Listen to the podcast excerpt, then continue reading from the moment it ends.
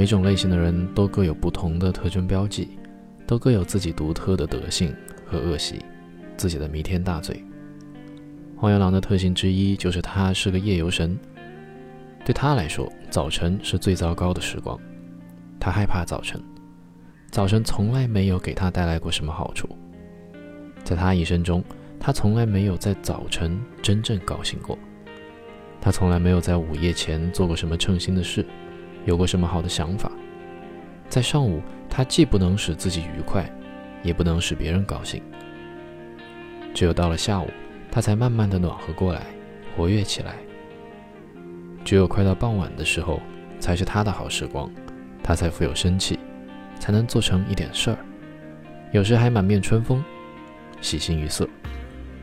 这与他需要孤独、追求自立有关。从来没有一个人像他那样。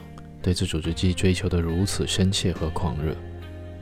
他年轻时很穷，费尽力气才不致挨饿受冻。那时他就宁可节衣缩食，以此来拯救一点能够自行其事的权利。他从来没有为金钱和舒服日子出卖过自己，从来没有把自己出卖给女人和有钱有势的人。为了维持他的自由，他不知多少次抛弃和拒绝世人眼里会带来好处和幸福的东西。他觉得最可恨、最可怕的是担任一官半职，循规蹈矩，受命于人。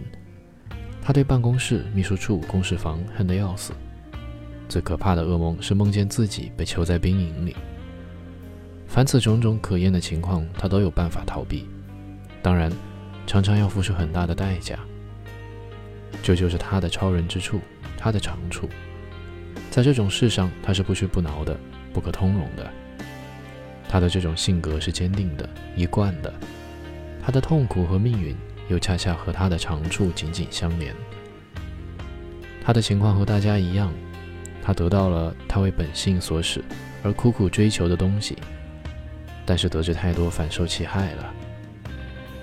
开始就是他的梦想和幸福，后来就变成了他痛苦的命运。追求权力的人毁于权力，追求金钱的人毁于金钱。低声下气的人毁于卑躬屈膝，追求享乐的人毁于行乐。正是同样的道理，黄原狼毁于我行我素。他达到了目的，他越来越随心所欲，没有人能给他发号施令。他不用看别人的眼色行事，他的一言一行都由他自己自由决定。因为每个意志坚强的人都能得到他真正内心冲动驱使他追求的东西。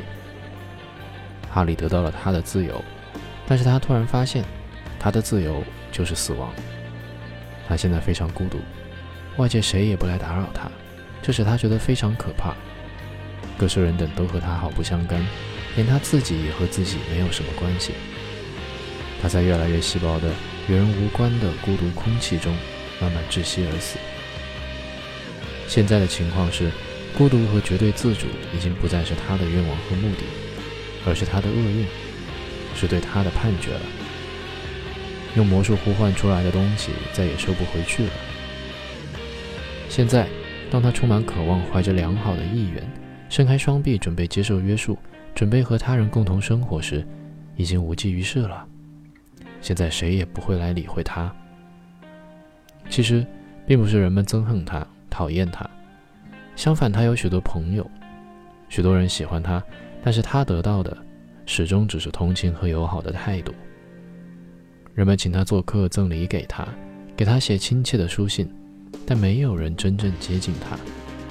他和其他人没有任何亲近感，没有人愿意并能够和他一起生活。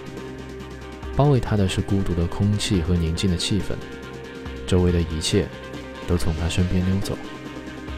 他没有能力建立各种关系，意志和渴望。都不能帮助他克服这种无能，这是他生活的重要特征之一。